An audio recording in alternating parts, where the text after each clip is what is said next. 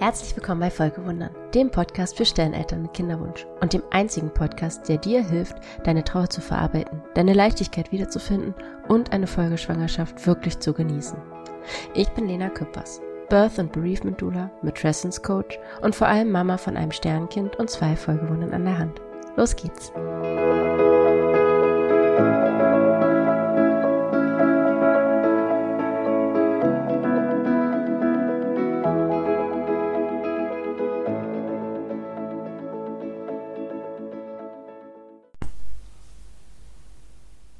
Hallo, schön, dass du wieder da bist.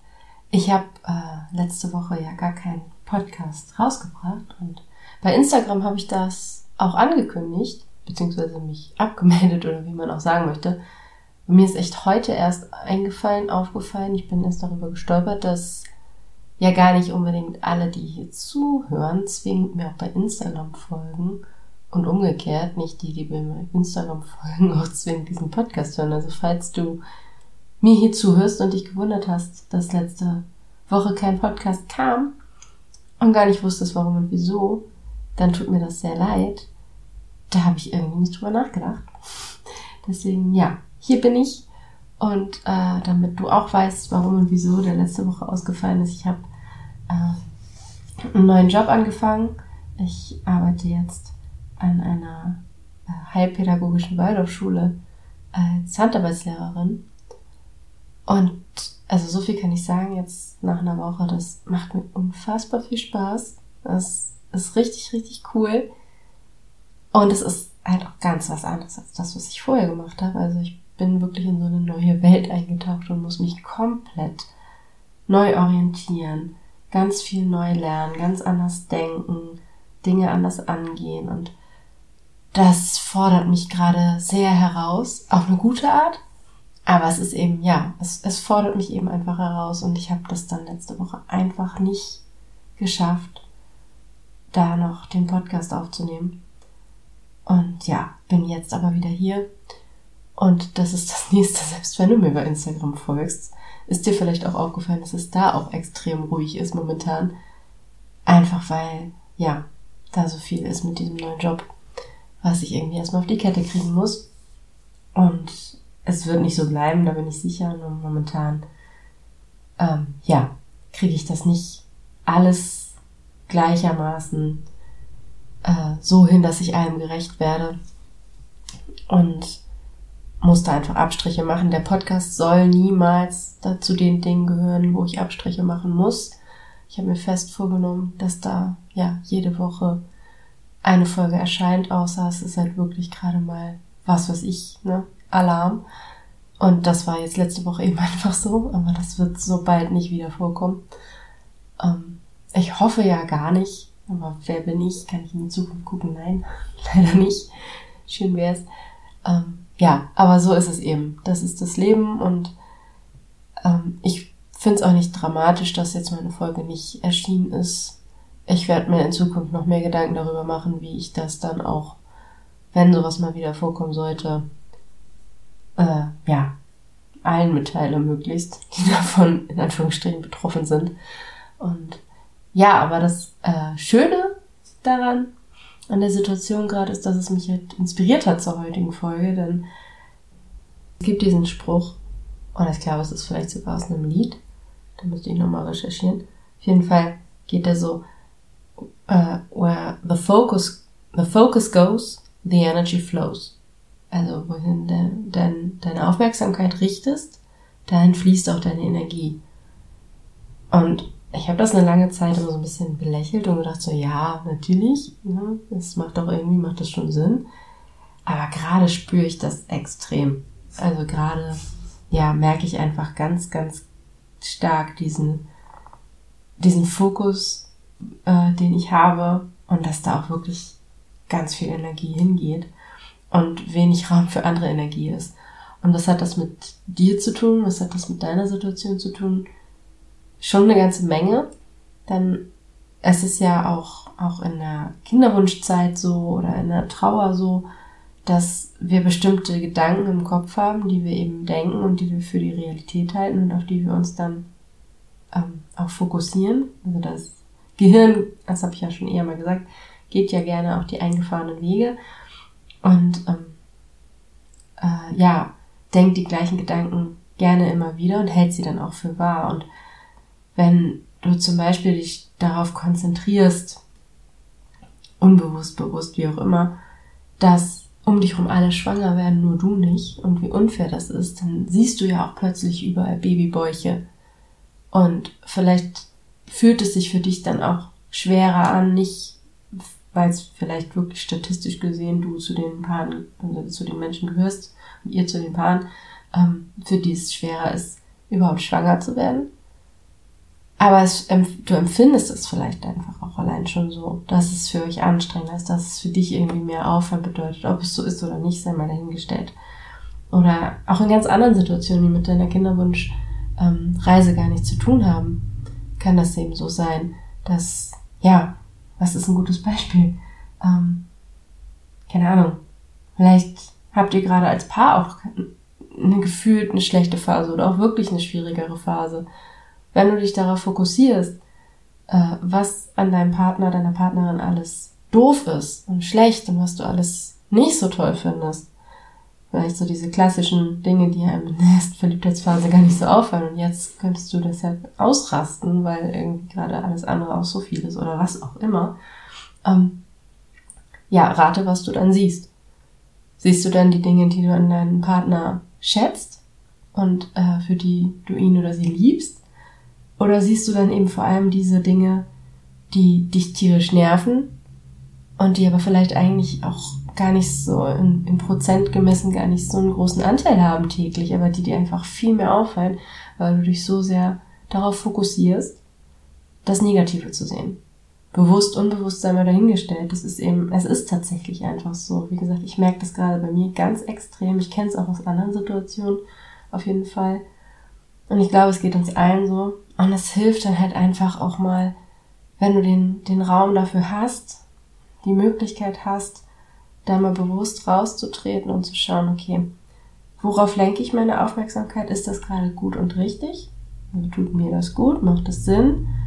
Jetzt, um bei mir, bei meinem Beispiel nochmal zu bleiben, natürlich macht es Sinn, jetzt in meiner Situation, in einem neuen Job, wo ich auch ja erstmal mich orientieren muss, alle kennenlernen muss, mich alle kennenlernen, ich erstmal ne, sehe, wie es da so läuft. Natürlich macht es da Sinn, sich darauf zu konzentrieren und zu fokussieren. Andersrum will ich mich so sehr darauf fokussieren, dass ich mein Coaching und ähm, die Sternenelternbegleitung komplett schleifen lasse. Nein, also möchte ich nicht. Ich kann damit leben, dass es jetzt äh, eine kurze Zeit so ist. Aber es soll natürlich nicht dauerhaft so bleiben. Also es ist, tut es gut, da zu schauen, okay, passt das, wo ich meinen Fokus hinschwenke, denn zu dem, was ich möchte. Und vielleicht gibt es bei dir auch eine Situation, in der du dich befindest, wo du merkst, so ja, ich richte meinen Fokus auf die und die Dinge und eigentlich will ich das gar nicht, weil es mir auch überhaupt nicht gut tut. Ja, dann versuch im Kleinen, mit kleinen Schritten das zu ändern. Das kannst du machen, indem du dir wirklich einen Timer stellst. Es gibt super tolle Apps, so Mindfulness-Apps. Ich will jetzt hier, also A, kenne ich keine beim Namen, die mir jetzt spontan einfällt. Und B will ich auch keine Werbung machen, aber es gibt da so Apps für ja diese Aufmerksamkeit, äh, Achtsamkeit trainieren, also Mindfulness-Apps, äh, wo du zum Teil auch ähm, zufällige Erinnerungen oder Wecker stellen kannst. Das finde ich ganz cool, weil ich so, ähm, wenn ich was hab, wo ich das so selber quasi einstelle oder wenn ich weiß, die, die Zeiten sind immer die gleichen, dann ähm, ja, ist das für mich irgendwie schwieriger, das dann auch zu beachten. Ich habe lieber sowas, was zufällig passiert, dass es mich wirklich sozusagen rausreißt, unangekündigt aus dem, was ich gerade tue und ich dann einen Moment habe, wo ich einfach nichts weiter machen muss, als zu reflektieren, okay, wie ist gerade meine Haltung, worauf konzentriere ich mich gerade, was sind gerade, sind meine Gedanken eher positiv, eher negativ, in welche Richtung geht's. Und das reicht ja schon, um erstes Bewusstsein zu schaffen. Und mehr muss gar nicht passieren. Also wenn du dir diese Dinge bewusst machst, wird sich automatisch auch was verändern. Und das ist schon mal viel wert.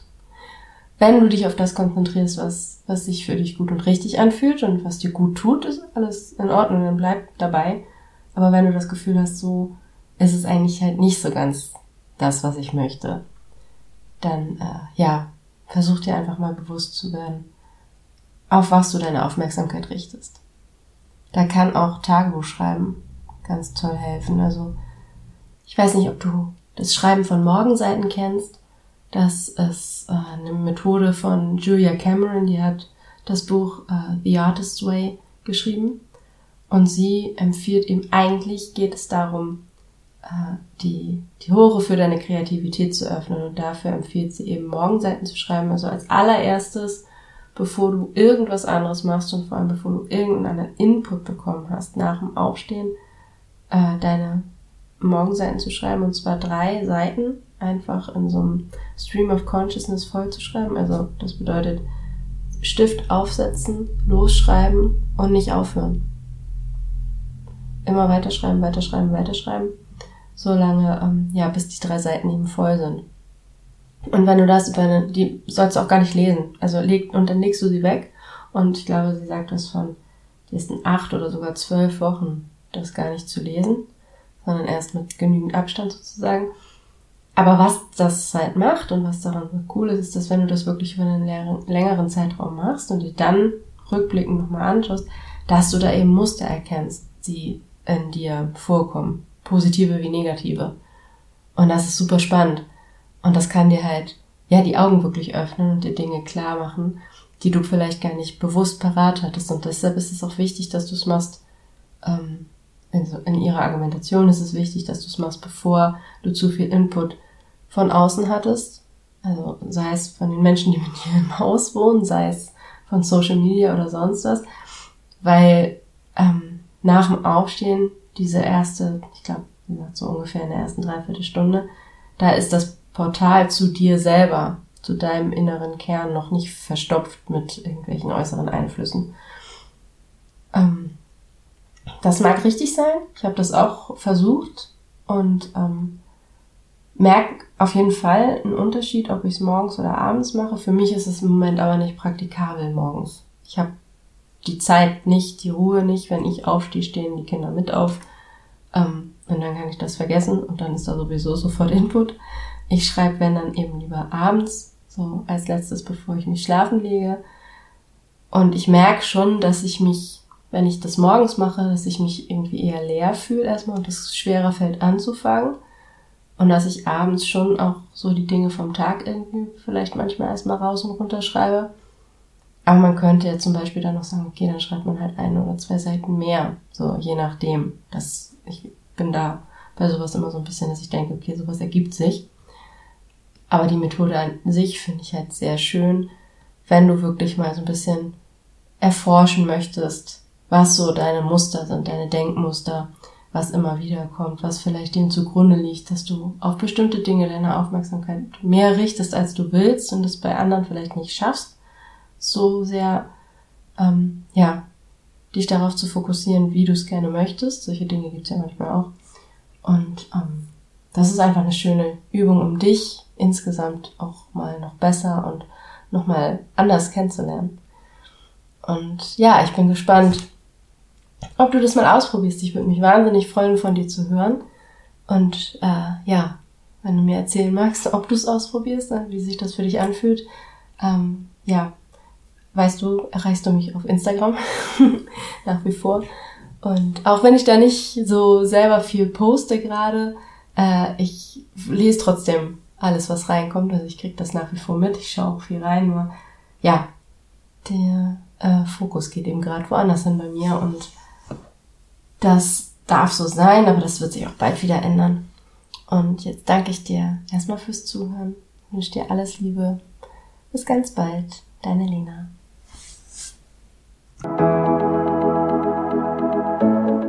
Wenn dir der Podcast gefallen hat und du jetzt schon mehrfach zugehört hast und gemerkt hast, das hilft dir hier wirklich und du kannst dir gut vorstellen, dass und wie dir die Arbeit mit mir im Coaching vielleicht sogar noch mehr helfen kann, dann besuch mich einfach auf Instagram und schreib mir deine Nachricht. Das ist im Moment noch der leichteste Weg, um mich zu erreichen. Und du findest mich unter lena.küppers untenstrich. Küppers mit UE lena.küppers auf Instagram. Ich freue mich auf dich. Bis ganz bald.